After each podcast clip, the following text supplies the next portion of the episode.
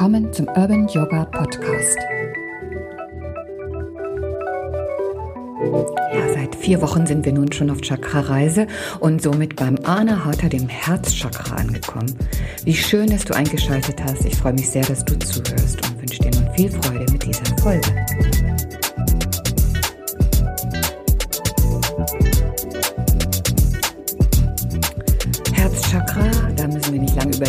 Könnte das sein? Natürlich auf der Höhe unseres Herzens.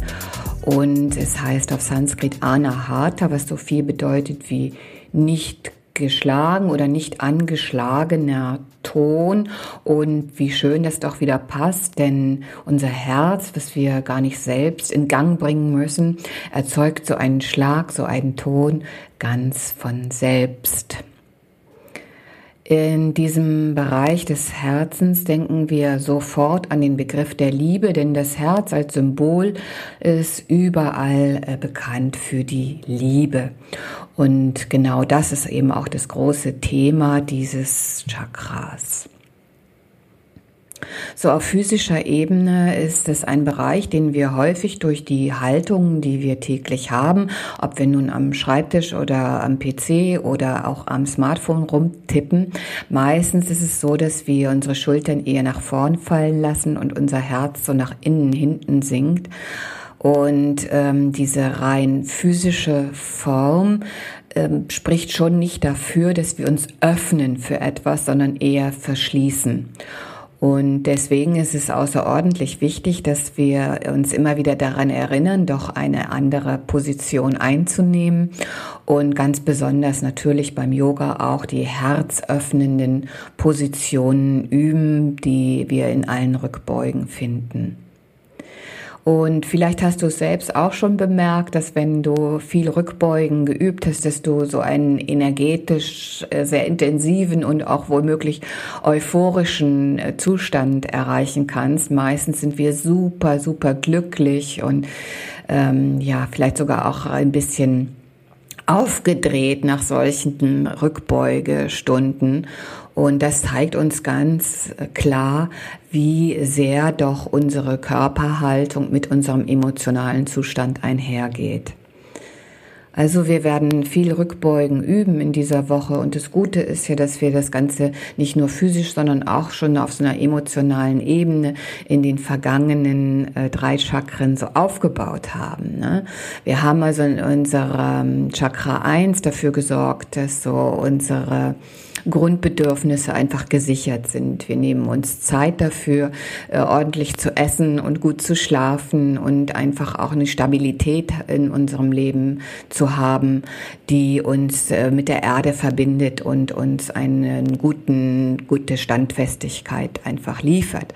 In Chakra 2 haben wir so Zugang zu unseren Gefühlen bekommen und haben auch sowas wie Selbstliebe hm, hoffentlich im Überfluss erkennen können. Und in Chakra 3 ging es jetzt darum, einfach ins Handeln zu kommen, in die Tat zu kommen und so eine Kraft zu spüren und auch Mut zu entwickeln. Mit diesen Grundlagen sind wir nun bereit, auch unser Herz zu öffnen uns emotional unter Umständen auch etwas verletzlich zu machen, weil uns durch die anderen drei Chakren dafür genug äh, Stärke und äh, Grundeinstellung gegeben wurden. Vielleicht ist es auch ein wichtiger Punkt, wenn du gerade bei dir selbst beobachtest, dass du dich eher verschließt und dass du äh, aufgrund auch von Erfahrungen gerade dein Herz mit so einer Art ähm, ja, Stacheldraht womöglich äh, zusammenhältst, also ganz fest zusammengebunden hast, damit es auch auf keinen Fall mehr zerspringt. Ähm, vielleicht doch noch mal zu schauen, ob es sich nicht lohnt, auch eine gewisse Verletzlichkeit äh, erlauben zu können, um eben sowas wie große Emotionen und Liebe auch empfinden zu können und auch dieses Gefühl von Zugehörigkeit und Gemeinschaft und einander helfen wollen, füreinander da sein wollen, Mitgefühl, sowas einfach auch entwickeln und fühlen zu können und zuzulassen. Ich glaube auf jeden Fall, dass sich das lohnt, weil, weil was ist das Leben wert, wenn wir uns dem gegenüber verschließen, wenn wir äh, gar keine Emotionen und eben vor allen Dingen diese Liebe äh, nicht mehr zulassen, ob es nun ums Aussenden oder auch ums Empfangen geht.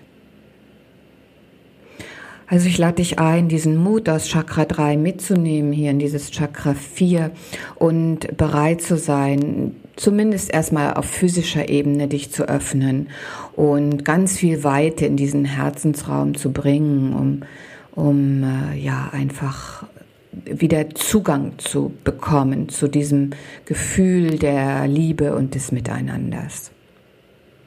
Eine schöne Geschichte, die super, super gut auch passt in dieses Chakra, ist die Geschichte von Hanuman weil Hanuman ist der Sohn des Windes und das Element für Chakra 4 ist die Luft. Also da gibt's schon mal die erste Übereinstimmung. Und der Hanuman, der steht einfach auch für so eine bedingungslose Liebe. Er liebt seinen König, den Rama, äh, über alles und auch deren äh, Gattin, die Sita heißt. Und eines Tages wird äh, Sita entführt auf die Insel Lanka.